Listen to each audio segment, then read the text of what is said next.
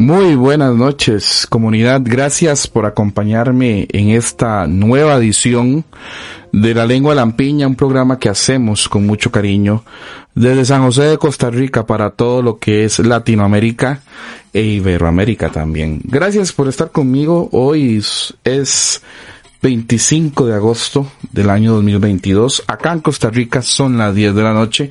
Para mí es un honor enorme poder entrar a los diferentes lugares de donde ustedes se encuentren, ya sea la casa, ya sea que se encuentren trabajando y que tenga el honor de compartir con ustedes temas que son más que interesantes y que tenemos planeados el día de hoy. Quería agradecer a la gente de Mundo Cine que nos invitó esta semana a presenciar lo que fue la película nacional Ámbar. Bueno, para los que no saben, en Costa Rica también hacemos cine. Bueno, o, se hace cine, mejor dicho. Y nos invitaron, lo que fue esta semana, a estar compartiendo con las personas que fueron las encargadas de la película Ámbar.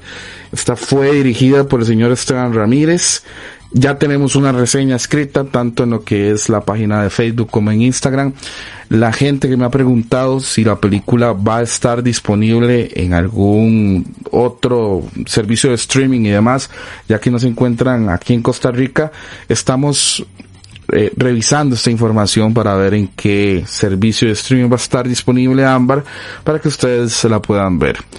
Y también quiero agradecer a la gente de Universal Pictures en conjunto con el Cinema Gali porque nos invitaron el día de ayer a lo que fue el estreno de una película que vamos a estar conversando el día de hoy, que es Snob, esa nueva película dirigida por el señor Jordan Peele.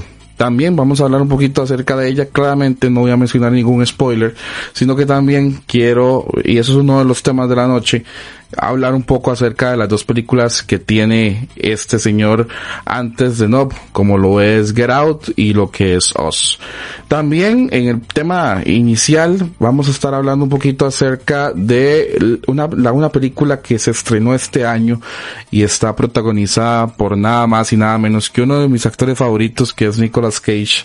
Siento yo que Nicolas Cage ah, es ese tipo de actor que o lo hace muy bien o lo hace muy mal. Y él tiene una película, bueno, que como les digo, se estrenó en el 2022 que se llama eh, The Unbearable Weight of the Massive Talent o como eh, lo podríamos decir en latino, el insoportable peso de un talento descomunal. Vamos a hablar un poquito acerca de ella. Voy a hablar con spoilers por si ustedes y no la han visto, primero vayan y la vean y luego en el canal de YouTube va a estar solamente la reseña de la película, de lo que es esta parte del programa. Y también dentro de lo que es el tema medio del programa, voy a conversar un poquito acerca de una película que tenía pendiente desde hace mucho rato y muchos de ustedes me pidieron que la reseñara. No he realizado la, la que es la reseña escrita producto de que hemos tenido que eh, la, la, agenda muy apretada. Y además de eso como yo les he mencionado también en entregas anteriores no solamente yo me dedico a lo que es eh, la cobertura de cine o cobertura de eventos de esta índole sino que también tengo un trabajo normal como todos como todos ustedes y tengo que cumplir con ese trabajo normal. Así que a veces el tiempo se me reduce un poco pero ya en estos próximos meses llegamos a, a lo que fue un, arreglo. Ya tenemos un poquito más de tiempo por ahí y eso también va a servirnos para mejorar tanto lo que es la parte audiovisual como lo es la parte escrita, la parte de las reseñas también. Así que eh, eso es un proyecto que ya tenemos por ahí y vamos a estarlo presentando en los próximos meses. Como les decía, eh, esta película, este filme que tenía pendiente era Black Phone, que está inspirado en lo que es un cuento de el señor, del hijo de Stephen King. De hecho, esta película es dirigida por Scott Derrickson. En algún momento determinado él iba a ser el director de Doctor Strange in the Multiverse of Madness. Al final existieron problemas creativos con Marvel Studios, que para nadie es un secreto que trabajar con los señores de Marvel Studios a veces es algo complicado. Y como les digo, esta es una obra que está basada en lo que es una, un libro, un cuento del señor Robert Cargill, que es también eh, el hijo de Stephen King. Así que vamos a hablar un poquito acerca de esa película. Al ser ya una movie que está hace mucho tiempo, inclusive entre lo que es el mercado doméstico, también voy a hablar con spoilers de ella.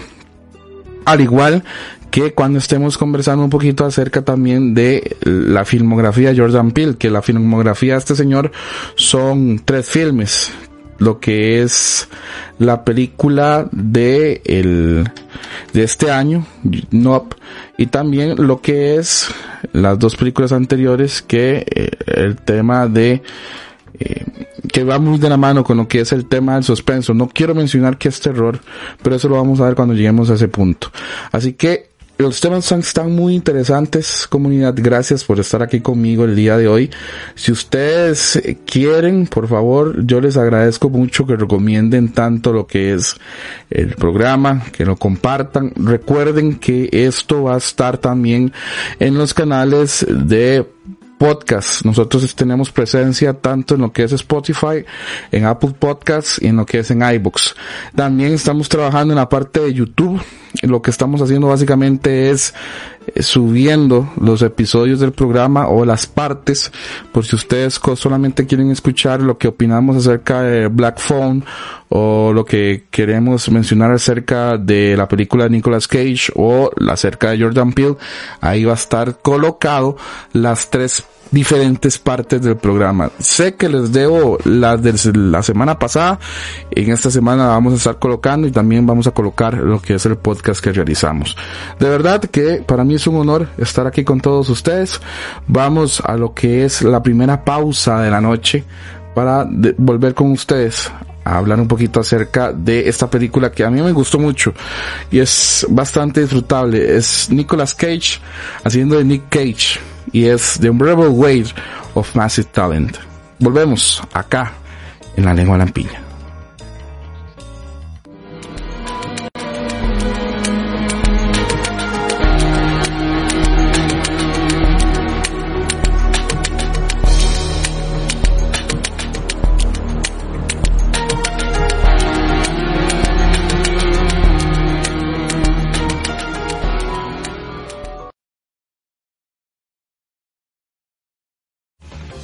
Producto de la ajetreada agenda que a veces tenemos por acá, en el sentido de que tenemos que cubrir premieres, tenemos que realizar reseñas, tenemos que hacer este podcast, e inclusive también tenemos que atender ciertos eventos de caridad de, personal y social también.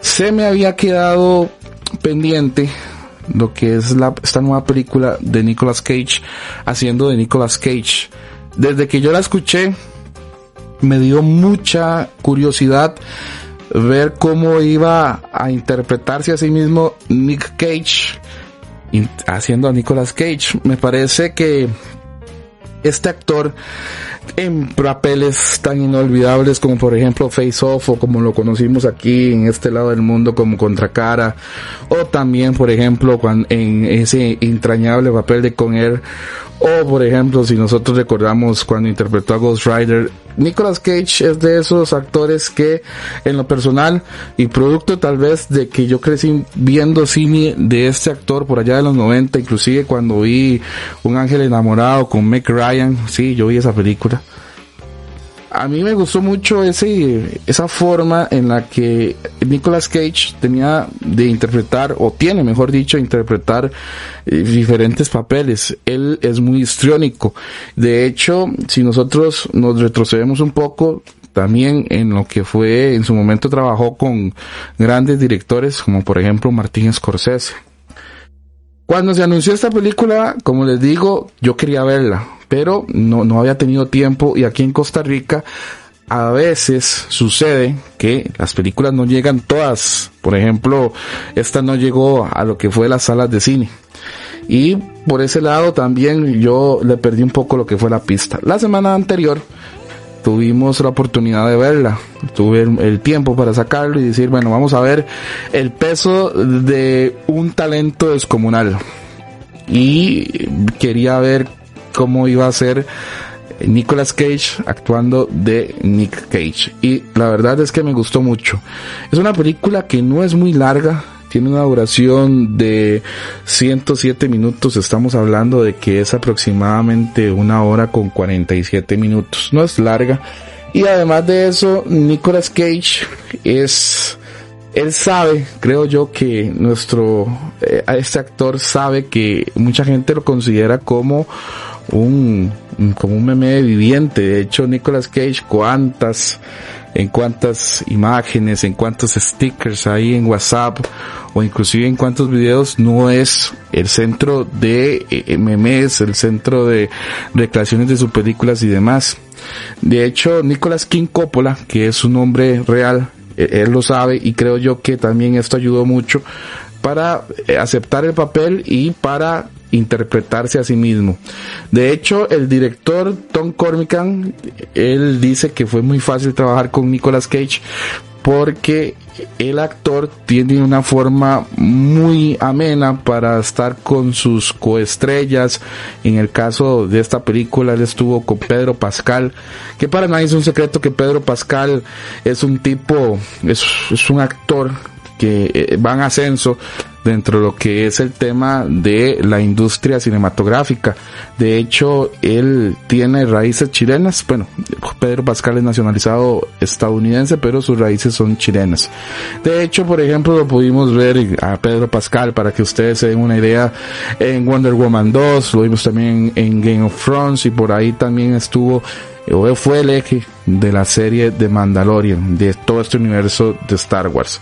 Pero hablemos un poquito de la película. Como les mencioné, esta reseña va a tener spoilers, así que lo más conveniente en este caso es que busquen la película, la vean y luego nos busquen en YouTube y escuchen lo que tenemos que decir acerca de la película. Obviamente les voy a contar un poquito acerca de lo que trata.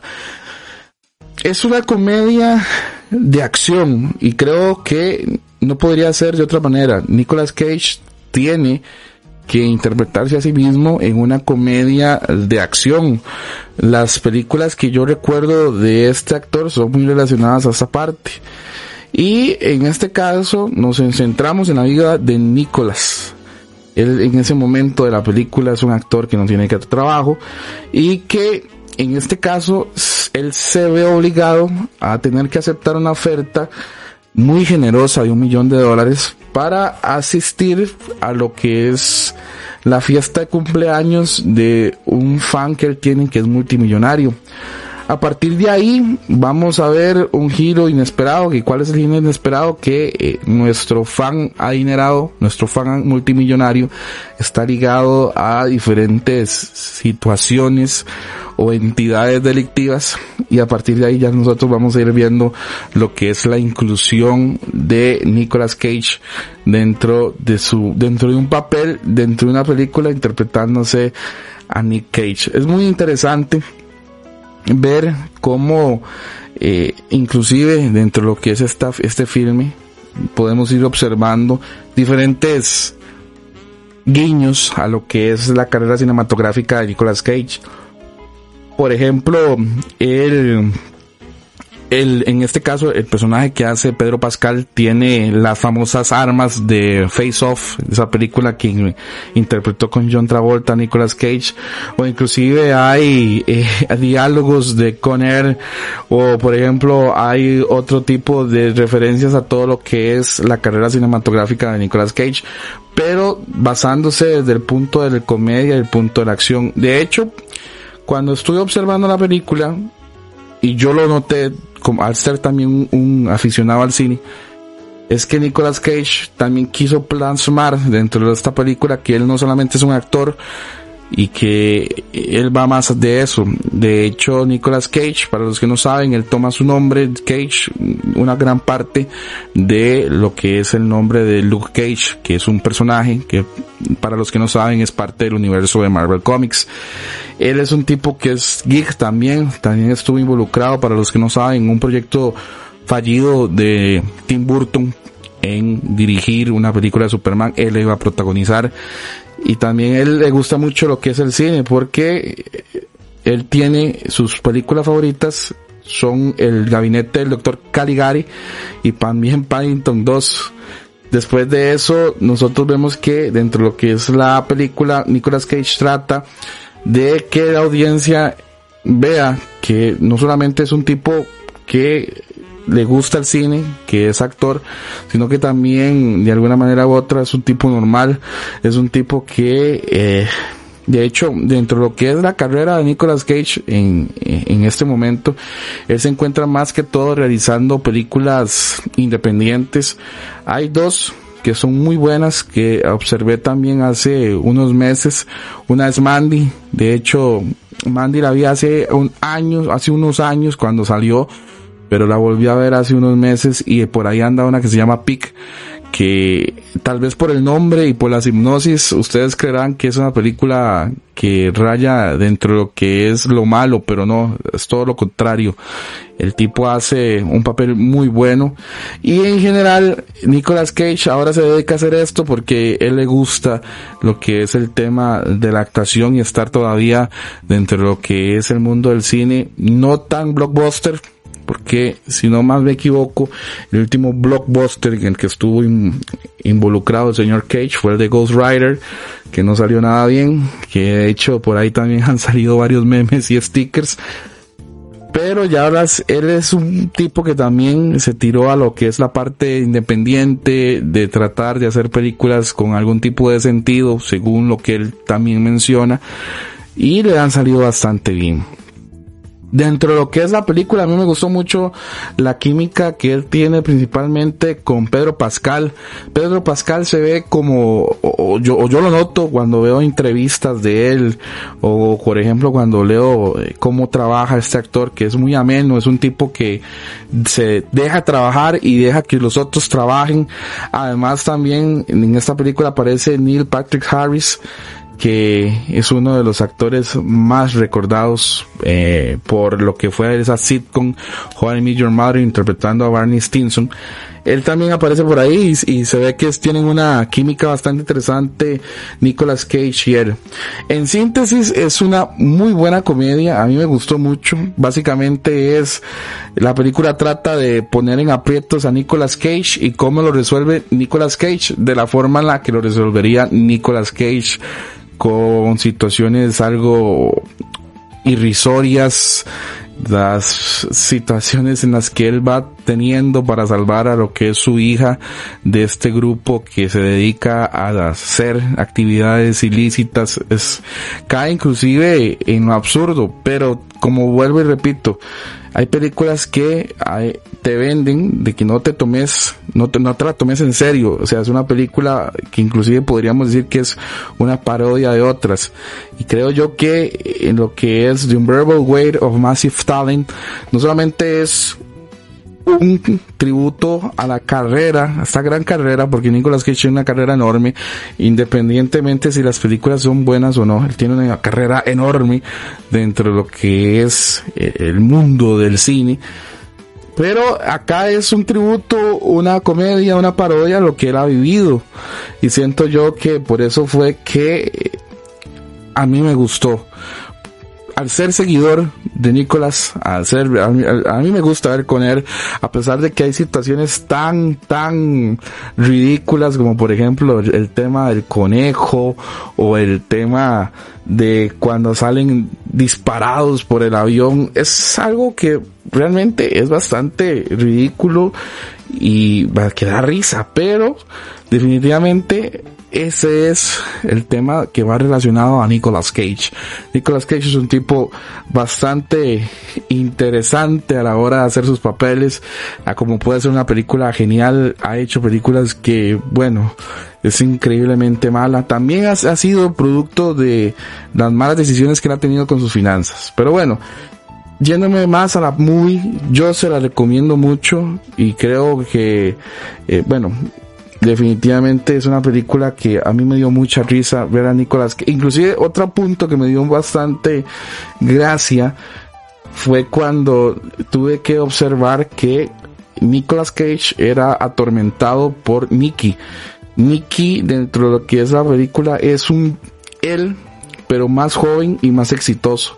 De hecho ese paralelo que hacen de Nicolas Cage hablando con su yo más joven es bastante divertido porque vemos cómo ese yo joven reclama diferentes decisiones que él ha tomado y Nicolas Cage le dice que no, que lo disculpe, que él no era así, que no quería llegar a, a esa etapa de la vida en esas condiciones, pero bueno, es una película que se disfruta mucho y más si sos un fan de la carrera y de lo que es la parte actoral de Nicolas Cage. Yo lo disfruté bastante, se la recomiendo, creo, si no me equivoco, que está en Apple TV por si ustedes quieren contratar ese servicio para que la puedan ver por ahí.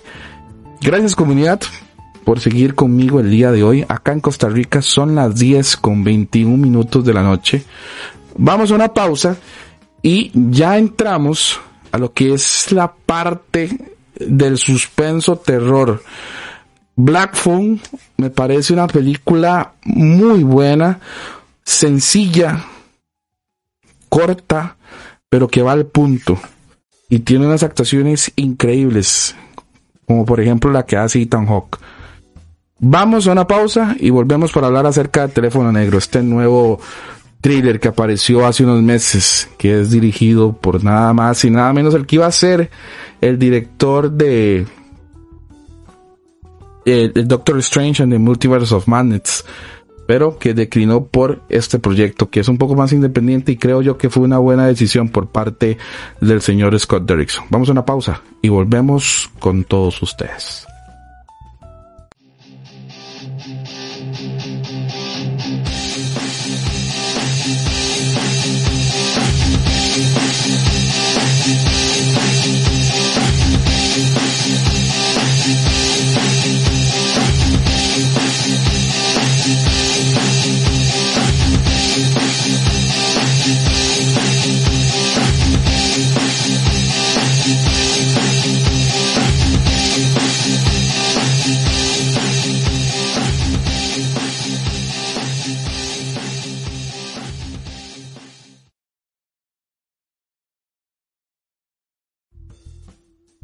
Gracias comunidad por seguir conmigo la noche del día de hoy. Ahora, como les comenté, vamos a estar hablando acerca de una película que apareció en este año, para ser más concretos en, en el mes de enero, y que está basada en lo que es el material de Joe Hill, que es uno de los hijos de Stephen King, y que está dirigida por el señor Scott Derrickson. Me refiero a Black Phone.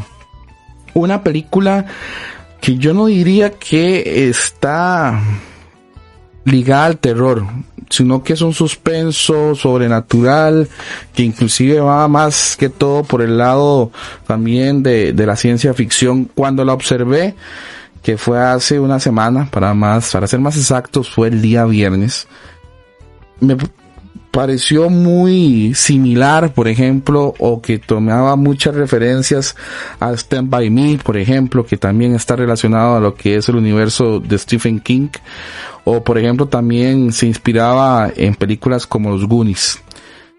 Para resaltar que en esta reseña que estamos realizando, vamos a mencionar spoilers, vamos a decir ciertas cositas ahí que tenía el guion, así que, o la historia, así que si ustedes no han visto esta película, mi recomendación es que lleguen hasta acá y después nos escuchen ya sea en YouTube o en Spotify como, como guste la audiencia. La película, como les digo, en, la tenía bastante pendiente. Había escuchado muy buenas reseñas también había leído muy buenas cosas, inclusive eh, había recibido ciertos mensajes dentro de lo que es el buzón de entrada, tanto de Instagram como de Facebook, de que habláramos un poquito de esta película. Sé que les debo la reseña escrita, no la he podido realizar, pero en estos días la voy a estar gestionando. Hablemos un poquito acerca de lo que trata Black Phone, que inclusive también una de las cosas que me sorprendió mucho fue la actuación de Ethan Hawke como interpretando a Albert o el Raptor, que es el tipo que va a estar eh, haciendo ciertas cosas con ciert, con lo que son los, los infantes de la comunidad de la película en la que nos, nos cuenta. También quiero mencionar a el este, porque me gustó mucho cómo actuó el niño Mason Thames interpretando a Finney Blake. Creo que él, además de Ethan Hawke, e, él es el que lleva el 80% de la película y lo hace muy bien. Le compré muy bien la actuación. También dentro de lo que es el tema del reparto podemos encontrar a Madeline McGraw, que ella es la que hace a Gwendolyn, la hermana de Finney. Y también está Jeremy Davis. Jeremy Davis eh, inclusive era un actor que en su momento apareció en Salvando al Soldado Ryan o por ejemplo también en Lost. Él hace del papá de estos dos infantes, tanto de Finney como de Gwendolyn. Él es Terence Blake. Bueno, lo que es la película, el filming nos centra en el, en el año de 1978. En ese momento hay un secuestrador de infantes que se le apoda como el raptor. Él merodea por las diferentes calles que existen en varios suburbios de Denver, más en específicamente en Colorado. Ahí ya la historia nos va a centrar en lo que es la vida de los hermanos Finney tanto en los hermanos Flake, tanto lo que es Finney como Gwendolyn. Él, ellos viven con lo que es, el, su papá. El papá es viudo y tiene problemas con la bebida. Y además de eso, que él tiene, nos vamos a ir centrando, después de poner un poquito lo que es el tema de la situación familiar, nos vamos a ir centrando más en lo que son las vivencias de, Frini. Porque, por ejemplo, nosotros vamos a conocer las diferentes amistades que tiene este, este infante, como por ejemplo, tenemos a lo que es, eh, a Robin Arellano, que es un niño que inclusive defiende a Fini y que también vamos a ir presentando, nos va, la película nos va a ir mostrando diferentes niños que van a ir ayudando a nuestro protagonista a defenderse con el raptor.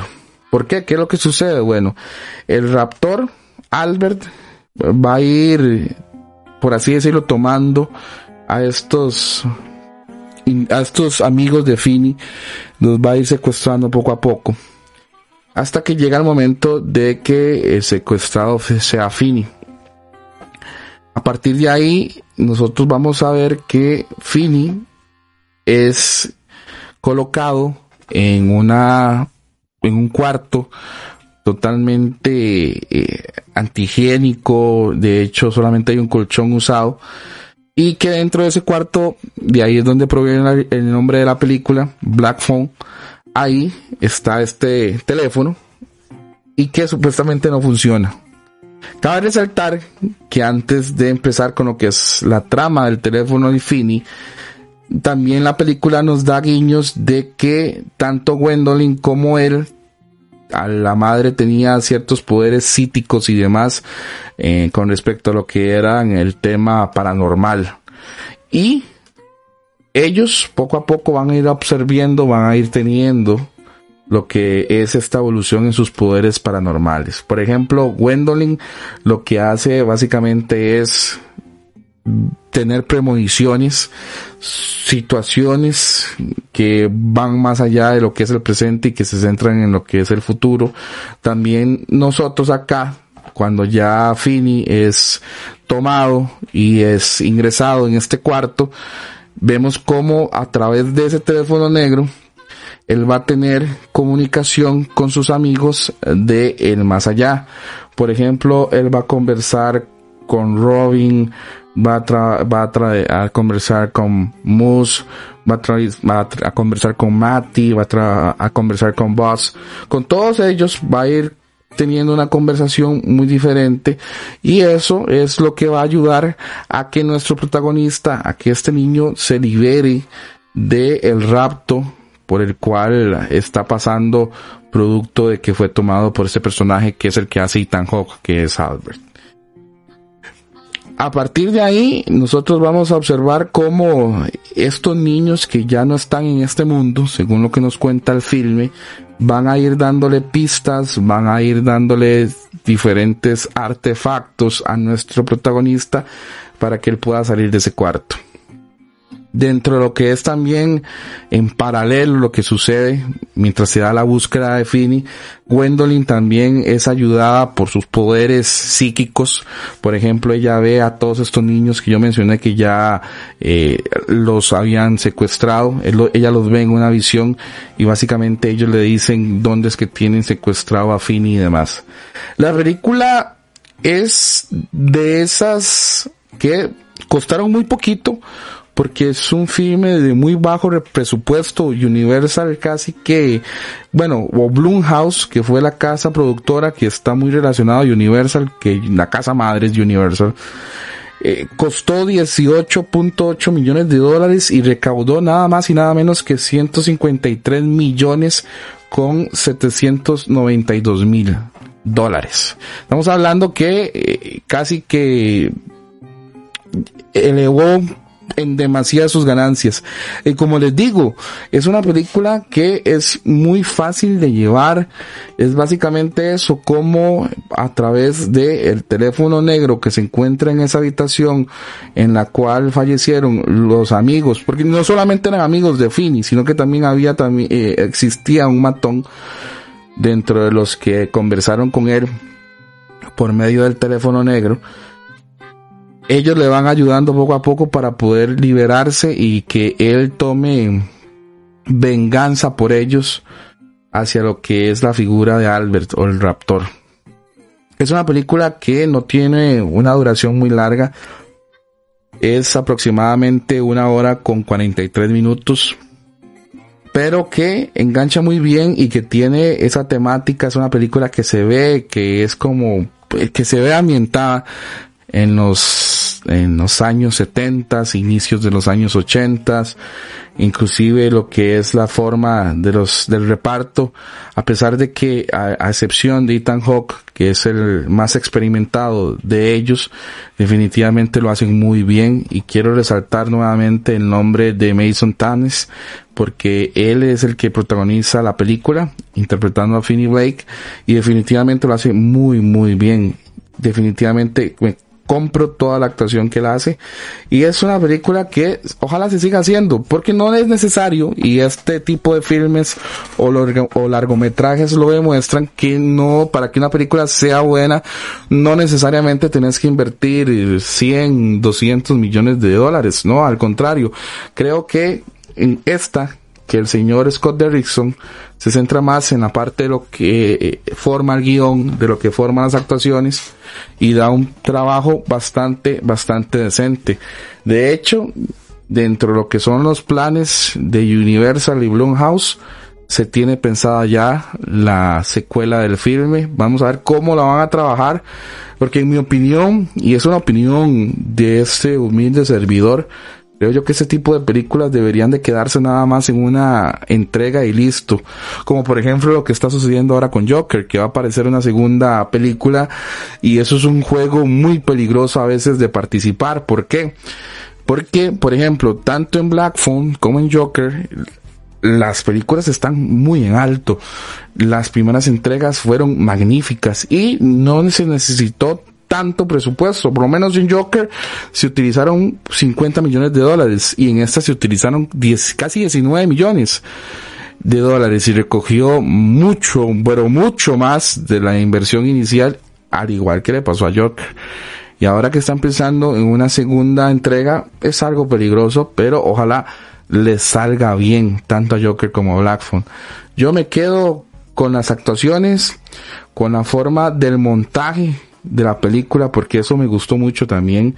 Y el montaje nosotros se lo debemos al señor Frederick Toraval que fue el encargado de este rubro y también la fotografía que en este caso el encargado fue Brett Yuki Wicks y también quiero agregar la parte musical que para mí es muy importante dentro de lo que es un filme, una película porque dependiendo de la música, dependiendo del enfoque que le vayas dando, la escena se puede volver mucho más aterradora o mucho más tensa. Y en este caso, el señor Mark Corbin lo hace muy, muy, muy bien. Y ahora, como les menciono, vamos a ver qué tal les va con una segunda entrega de Black. No sé si van a mantener, por ejemplo, a Finny como protagonista o, por ejemplo, se van a centrar en alguna otra historia, pero que siempre esté relacionado a este teléfono negro. Vamos a ver qué tal les va. En síntesis, es una muy buena película, una película de bajo presupuesto que nos demuestra como ya se ha realizado antes, que no necesariamente que tener un algo gigantesco con respecto a lo que es el budget, sino que lo que hay que tener es ganas de contar una historia, ganas de escribir un buen guion y de saberse asesorar. Porque, por ejemplo, Scott Derrickson dejó, o algunos lo verán así, dejó la oportunidad de dirigir un blockbuster como Doctor Strange in the Multiverse of Madness. En este caso, Sam Raimi fue el que tomó la oportunidad. Pero él hace una película genial que, como les digo, no había visto. Voy a, tener también lista la reseña escrita, tanto para lo que es Facebook e Instagram, que ustedes también me lo han pedido. Y recuerden que esto va a estar en YouTube. Así que y en Insta y en Spotify. Así que si ustedes quieren escuchar solamente nuestros comentarios acerca de esta película, lo pueden hacer en estos dos medios. Gracias comunidad por seguir conmigo el día de hoy. No sé en qué momento ya han pasado 37 minutos desde el momento en el que iniciamos el programa. Gracias a todos ustedes por seguir conmigo. Gracias a la gente que nos está escuchando en Spotify, gracias a la gente que nos está escuchando en Apple Podcasts y en iBooks. De verdad que para mí es un honor enorme poder estar con ustedes, acompañarlos en 60 minutos hablando un poquito acerca de lo que es el cine. Vamos a una pausa y volvemos con el tema del fondo. Ayer observamos, ¿no? Ayer vimos este largometraje dirigido por el señor Jordan Peele que creo va a generar controversia como lo hizo en su momento Get Out, como lo hizo en su momento Oz, puede dividir a la, a la audiencia y creo yo que más que nunca de sus tres filmes este va a ser el que haga eso. Vamos a una pausa y volvemos para hablar acerca de estas tres películas que tiene el señor Peel y hablar acerca de ese nuevo terror que mucha gente habla ahora, que ahora no es el terror como el de antaño, como el de Possession, como el del exorcista, como el de The Omen, sino que ahora es un nuevo terror. Vamos a tratar de resolver eso. Gracias comunidad, volvamos, vamos a una pausa y volvemos con todos ustedes. Thank you.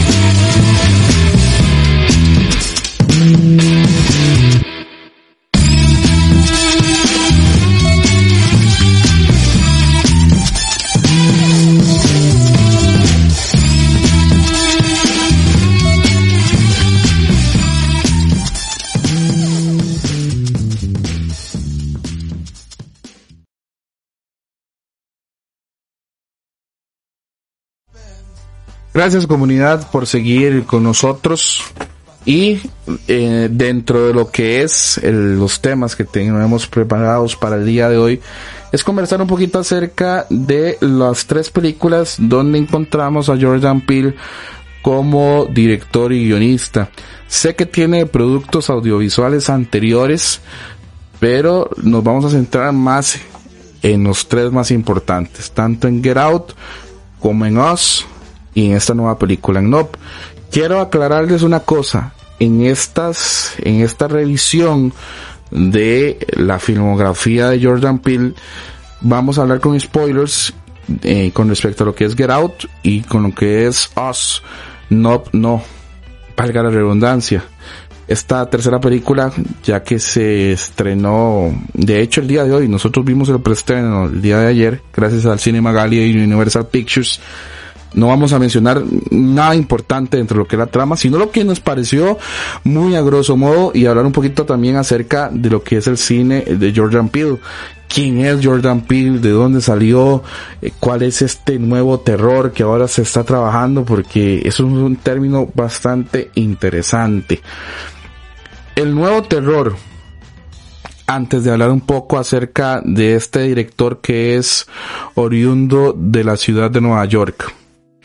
El nuevo terror son estas películas que no solamente, bueno, y, es algo que se debe agradecer, siento, de alguna manera, que es no, limitarse solo a los famosos jumpscares, que a veces la gente va al cine, por ejemplo, voy a mencionar una de las películas más flojitas que yo he observado de terror en los últimos años, como lo de La Monja. La Monja es bien flojita y básicamente se basan jumpscares. Más allá de crear un ambiente de tensión, un ambiente de zozobra para lo que es el espectador. Por ejemplo, si nosotros vamos a revisar también a un director que es relativamente joven dentro de lo que es el plano del terror, vamos a hablar acerca de Ari Aster. Que Ari Aster ahorita viene con su tercera película que está protagonizada por el señor Joaquín Phoenix, pero también sus otros dos filmes me parecen muy buenos. Tanto lo que es Hereditary, que para mí es el mejor, y luego sigue Midsommar en un peldaño más abajo. Estos directores, como por ejemplo Ari Aster, Jordan Peele, tratan de tener al usuario o lo que es el espectador en una tensión de observar cómo se va a desencadenar todo. Y creo que es un muy buen trabajo porque ahora la gente no le teme o no se asusta con lo que sucedía, por ejemplo, por allá de la década de los setentas. En la década de los setentas, cuando se presentó una película tan fuerte como El Exorcista, dirigida por el gran William Fredkin, la gente se asombraba por el tema de las posesiones, por el tema de esta lucha que existe con el diablo y Dios. Pero Ahora ya no, ahora se tiene que trabajar de una manera un poco más inteligente porque también gracias a las diferentes tecnologías que tenemos, por ejemplo, llámese internet, ya el acceso a información es mucho más grande y consiguiente tenemos acceso a muchas otras obras cinematográficas que pueden causar un impacto mayor inclusive a lo que es el exorcista. Porque si nos vamos también a hablar un poquito acerca de películas chocantes, hay un iceberg, así literalmente hay un iceberg en Reddit donde te dan información acerca de películas que son súper chocantes. Hablemos un poquito de Jordan Peele, o mejor dicho, de Jordan Howard Peele. Él nace un 21 de febrero de 1979. Podríamos decir que dentro de lo que es el, el su papel que lo, ayudó a saltar a la fama fue el de la comedia Key Pill y que también él fue parte de el elenco de Matt. Este esta serie en la que él estuvo fue por allá de los años 2010, 2011. Después en el 2014 él tuvo, o obtuvo, mejor dicho, un rol recurrente en lo que fue la serie de Fargo. Luego de que él saltara la fama por esta serie de comedia que se denominaba Kill and Peel, a partir de ahí empezó a tomar un mayor rol dentro de lo que eran las producciones un poco más grandes y relacionadas a lo que es la parte cinematográfica. En este caso, dentro de lo que es el tema, él ya salta a dirigir Get Out, que es una película que se estrena en el año 2017 y donde ya vamos a hablar un poquito acerca de lo que es este largometraje. La película está protagonizada por el señor Daniel Kaluuya, que es un muy buen actor. Él también estuvo relacionado a un proyecto que me pareció muy bueno que se llama Judas the Black Messiah. También dentro de lo que es eh, No, esta nueva película de Jordan Peele, él también la protagoniza. ¿De qué trata Get Out? Bueno, básicamente trata de control mental, trata de hacer una crítica a lo que es el tema racial que se encuentra o que se da mucho en los Estados Unidos, este tema donde ciertas etnias se creen mucho mayor que otras, que por ejemplo nosotros podemos ver que eh, hay cierto grado de segregación y demás. Bueno, esto es de lo que trata Get Out desde una parte de misterio o de ese terror eh, nuevo que existe. Porque acá nos centramos en la vida del fotógrafo Chris Washington, que básicamente él siente una presión enorme porque va a tener que conocer a la familia de su novia. Ella es caucásica, ella se llama Rose Armitage, mientras que él es de origen afroamericano a partir de ahí ya nosotros vamos a ver donde Rose lo lleva a él, donde su familia, y nos vamos a ir dando cuenta que lo que hace la familia de Rose es básicamente cambiar los cuerpos de las personas afrodescendientes y dárselos a mentes de personas que son de origen caucásico, producto de ciertas creencias que existen dentro de la sociedad como la resistencia física, entre otras. Pero acá eh, entra también el tema de la de lo que es el hipnotismo, como por ejemplo eh, hay formas en las que eh, personas pueden manipular a otras. También vemos cómo se da una crítica a este tema social que es bastante importante y que el señor Peel lo hace desde una manera bastante inteligente. Solamente hay algo que no, no llegó a, a digamos, a, cuadrarme mucho en ese momento fue que eh, Jordan Peele en el 2017 gana a mejor guion original el Oscar en lo que fue la entrega de ese momento. Este servidor de ustedes discrepa bastante acerca de ese premio porque a mí en lo personal me creo yo que una historia mucho más sólida o una historia un poco más completa era lo que sucedía en Three Billboards Outside Ebbing, Missouri. Por si no la han visto, veanla, es una excelente película. Y bueno, independientemente de eso, por esta historia, él gana.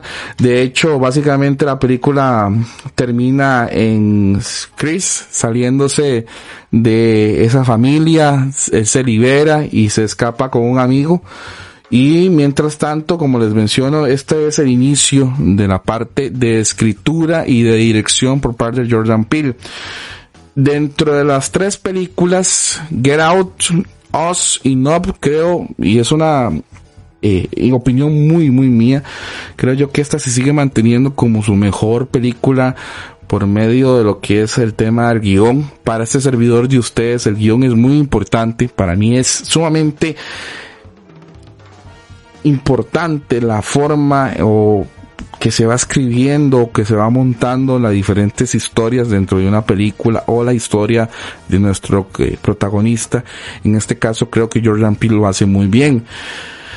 Us también es una crítica si Get Out era una crítica al tema eh, de segregación racial y esto nos es una crítica a lo que es el sistema, a lo que es la forma en la que nosotros podemos subir si existe la posibilidad o cambiar de estrato social como no todos tenemos la misma forma o la misma facilidad para tener acceso a ciertos recursos. Creo yo que OS es una crítica más a lo que es el tema económico, al tema del sistema y al tema de que las oportunidades que tenemos no son para todos. En esta película, más que todo, se centra en lo que es la vida de Adelaide Wilson, que la quien la interpreta, la actriz que le da vida a este papel es Lupita Nyong'o. Lupita Nyong'o es una excelente actriz que también estuvo involucrada en proyectos como de los 12 años de esclavitud. Y acá nosotros vamos a ver otro grupo de actores entre lo que es el reparto como Winston Duke. Nosotros lo podemos recordar a él en papeles como Black Panther. Y básicamente, como les digo, esta película se basa en eso, esa es la idea del director, pero con dobles de las personas. En este caso, nosotros vamos a conocer a la familia Wilson. Esta familia Wilson es de personas que tienen recursos altos, que tienen carro, que tienen casa propia, que tienen diferentes facilidades. Y cuando ellos están en unas vacaciones, se dan cuenta que eh, los van a buscar dobles de ellos que básicamente son personas que viven en una parte inferior. Ellos no habían salido a lo que es el tema de la superficie. Y mientras eso sucede, nosotros vamos a ir observando cómo se da el tema de que nuestra personaje principal, que es Adelaide, nos van contando también que en 1986 ella se extravió y fue a dar donde estaban estos dobles. ¿Y cuál es el plot twist de lo que es el firme? Bueno, básicamente que nuestra protagonista fue cambiada por su doble y el doble estaba viviendo la vida que a nuestra protagonista le tocaba. Y al final el niño, el hijo de Adelaide y de lo que es Gabriel Gabe, se da cuenta de que su mamá no es esa persona, sino la que estaba en la parte inferior. Y por medio de simbolismos, él trata de pasar esto. Pero es una película interesante, tiene una propuesta bastante original y además de eso es, como les digo, creo que yo que Jordan Peele de alguna manera u otra, por lo menos en Get Out y en Oz, trata de hacer una crítica a lo que es el, tema del el sistema que existe, el tema de que no todos dentro de lo que es el, para lo que es el sistema somos iguales, sino que hay muchas personas que por más que tratan y tratan de salir adelante, las oportunidades no son las mismas y creo que aquí lo hace bastante bien. Es una película que dentro de lo que fue las diferentes reacciones que tuvo por allá del año 2019 fueron muy diversas. Hay gente que la alabó enormemente, hay gente que no le gustó mucho, que inclusive este tipo de significados no le agradaron o no la entendieron del todo. Pero bueno, eh, son las dos primeras películas de este director, Get Out y Us. Luego de esto ya tenemos lo que nos pareció la película de ayer, que, eh, lo que la que observamos el día del presteno, que fue eh, No, que en este caso ya aquí tenemos a lo que es el señor Daniel Caluya interpretando a lo que es un encargado de un rancho que se básicamente ellos se dedican a ofrecerle caballos a diferentes producciones hollywoodenses. En este caso también vamos a observar a Steven Yeun interpretando a lo que es el personaje de Ricky Yu Park. Dentro de lo que es la trama, nos van a contar que es un ex actor que tuvo una experiencia traumática. Daniel Kaluuya interpreta a Otis Jr., a lo que es el, el hijo del señor Michael Wickon, o lo que es también encontramos a Keke Palmer, que es la que le da vida a Emerald Haywood, la hija de Otis Haywood, que es el padre de ellos dos. ¿De qué trata? No, no quiero caer en spoilers, no quiero matar o eliminar o pasearme, como decimos aquí en Costa Rica, o arruinar lo que es la posible experiencia de, de la película ellos tienen que lidiar, por ejemplo, ellos tienen que lidiar con lo que es la muerte de su padre, porque dentro de lo que es la película nosotros podemos ver la hipnosis que a ellos, ellos no tienen a, su padre, tienen que lidiar con lo que es la competencia que fue impuesta por este señor Ricky Yu Park, que es el propietario del parque temático Jupiter's Claim, y ellos van a tener que lidiar con otra cosa, que no les voy a contar qué es. Vayan y vean la película y se van a dar cuenta. Mi opinión de esta película, creo que cumple el propósito que es entretener no sé si en este caso el señor Jordan Peele trató de hacer alguna crítica a lo que son los temas relacionados a lo que ustedes van a observar, porque realmente no. Hay muchos agujeros de guion que no al final de cuentas no llegan a alcanzar, como por ejemplo ayer yo salí de la sala y dije, existió este punto, este punto y este punto. Pero cómo lo cerramos dentro de lo que es la parte de el, la trama de la película. No, no lo observé. Ah, también como he notado, y gracias a los comentarios que ustedes me han dejado en lo que fue la reseña escrita, tanto en Instagram como en Facebook, a mucha gente sí le gustó, les entretuvo bastante. Y creo que esa sí va a generar un poco más de división por la gente que eh, esperaba algo más por parte de este director o por la gente que simplemente lo que espera es diversión, entretenimiento puro que aquí en este caso lo va a encontrar. Eh, lo que es la historia de los hermanos, tanto de Otis como de Emerald o de M, es bastante simple, no va más allá. Y creo yo que de los tres películas, Nob es la que está más enfocada al parte del blockbuster, de lograr generar el máximo dinero posible. De hecho, fue una producción que eh, salió o que salió algo, no fue tan barata, al final fue un presupuesto de 68 millones de dólares hasta el momento lleva recaudado casi 133 millones. Bueno, por lo menos le ha ido bien en ese aspecto, pero eh, lo que es la parte de la historia, como les menciono, van a existir personas que digan, mira, no me gustó.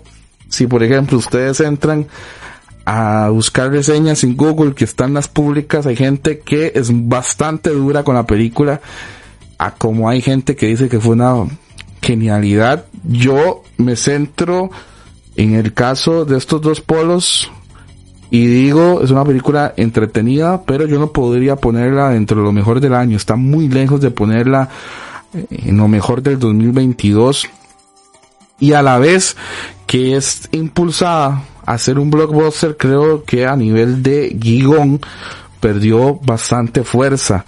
La historia no es tan trabajada, por ejemplo, como en Get Out o como por ejemplo de una manera un poco más, en un escalón más abajo como en Us, que estos dos filmes sí se centraron un poquito más en lo que fue la historia, dejando de lado la espectacularidad por ejemplo, con, porque la fotografía es, es, es, increíble, la fotografía de esta película de The Nob es muy buena, lo que fue el montaje, lo que fue la parte musical fue muy bueno, eso no puedo negarlo, pero en, en opinión de este servidor siento que eh, la historia, el guion, lo que impulsa la película no fue tan bueno como por lo menos yo lo esperaba en su momento. Si yo coloco las tres películas que tiene este director, creo que Get Out sería mejor. Después vendría Oz y después vendría Nob. Igual que su orden cronológico. Es un director que no es de mis favoritos, debo de decirlo. No es un director que a mí me, desvele por ver sus, sus obras cinematográficas. Más no obstante, creo que su trabajo es algo original y eso es algo que yo también debo de reconocer. Cuando tratan de hacer algo diferente, cuando se tratan de salir de la misma fórmula que hacen una y otra y otra vez. Porque tal vez Jordan Peele aquí se hubiera enfocado en el tema de los jumpscares o en el tema de lo que es la parte de provocar un terror inmediato, no un terror trabajado, un nuevo terror, que es el tema de la zozobra, de la ansiedad de ver qué es lo que está sucediendo en pantalla. Ah, también quería aclararles algo, comunidad, porque eso también lo he estado leyendo mucho en redes sociales y quiero que ustedes vayan con la mejor perspectiva para ver esta película. Esto no es terror. Creo que de hecho, cuando ustedes lo buscan en Google y ponen NOP, sale thriller, terror, ciencia ficción. Creo que es más que todo suspenso y ciencia ficción. No es terror. Yo no lo sentí terror. No sentí eh, el, el, tema de, por ejemplo, de lo que, de lo que sentí cuando vi por primera vez Hereditary o cuando vi Midsommar, que, y eso que Midsommar está más tirado a lo que es el parte de suspenso. Get Out, como menciono también, eh, en su momento no era una película propiamente de terror, sino de suspenso, o este nuevo terror que, que los cineastas nuevos le han puesto a este tipo de producciones. En síntesis, no es una película interesante, es una propuesta bastante original, por así decirlo pero que también tiene sus errores y tiene errores que eh, dentro de lo que es el desarrollo argumental no, por lo menos a este servidor no le quedan claros. A mí no me quedaron claros ciertas cosas, pero las perspectivas son muy diferentes como las opiniones. Ustedes pueden decir que la película les parece genial, otros pueden decir que la película les parece mala, hay otros que puedan decir que la película les parezca regular. Yo me, me coloco más que todo en lo que es la parte del regular. Definitivamente el, el filme va más que eso, va más que orientado a entretener. Y siento que, como les menciono, Get Out es una película interesante que habla acerca de o critica lo que es la segregación racial por medio de lo que es el suspenso psicológico o lo que es el thriller psicológico que nos habla acerca del tema de las oportunidades, el tema de que no todos tenemos las mismas ayudas o las mismas situaciones para salir adelante en lo que es el sistema actual económico o social. Y también encontramos a Nob que Nob como menciono, creo yo que aquí Jordan Peele dijo, vamos a entretener y no nos vamos a poner a jugar de eh, críticos en algún sector de la sociedad. Creo que por ahí va el asunto y vamos a ver qué opinan ustedes. ¿Qué les va a parecer la película?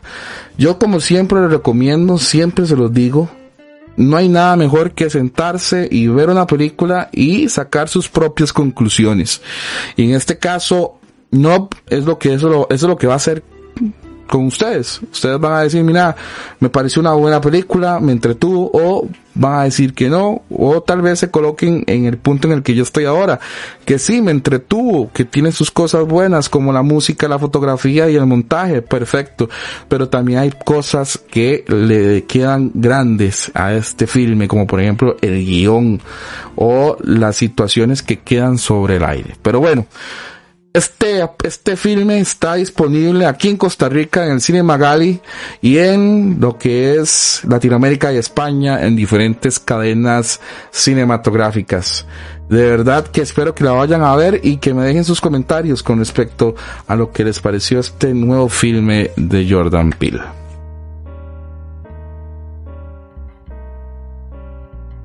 Comunidad, muchas gracias por haber estado conmigo el día de hoy.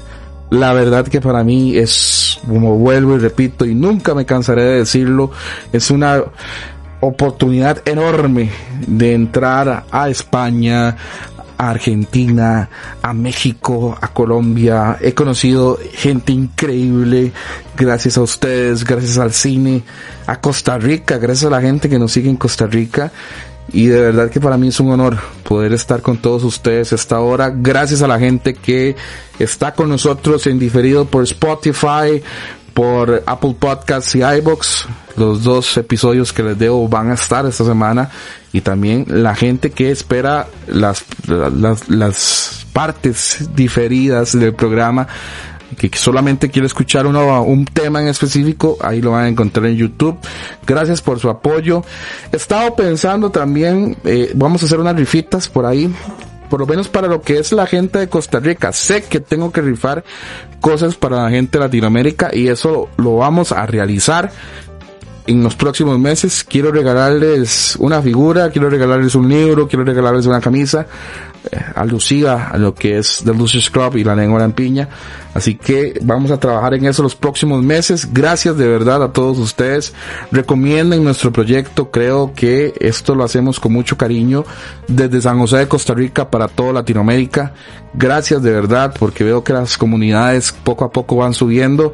También quiero agradecerle a toda la gente que apoya también este proyecto como mi Butaca Cine Club, como Cinemagali, como Disney, como Warner, como 20th Century Studios, como lo que es el, el, festival que vamos a estar cubriendo en próximos días, que es el Corrosivo Film Fest, que es un, festival de cine de terror. Ahí vamos a estar por ahí, aquí en Costa Rica. Si ustedes también son de México y quisieran que nosotros cubriéramos algún evento, háganoslo saber. Sería genial salir de nuestras fronteras y ingresar y hacer participar internacionalmente, que es lo que buscamos al final del camino, que es un proyecto relacionado al cine y compartir con todos ustedes. Desde San José de Costa Rica se despide este servidor de ustedes, Tío King, deseándoles un muy buen fin de semana este también el sábado vamos a tener la posibilidad de ver Metrópolis, este clásico del cine y también eh, lo que es la parte de de Texas eh, de Chainsaw de Chainsaw Texas Massacre, que es la película de los 70, también gracias a la gente de mi Butaca Cine Club, ahí vamos a estar por ahí. Y bueno, comunidad, gracias, de verdad. Nos escuchamos la próxima semana y como decimos aquí en Costa Rica, pura vida. Nos escuchamos dentro de siete días.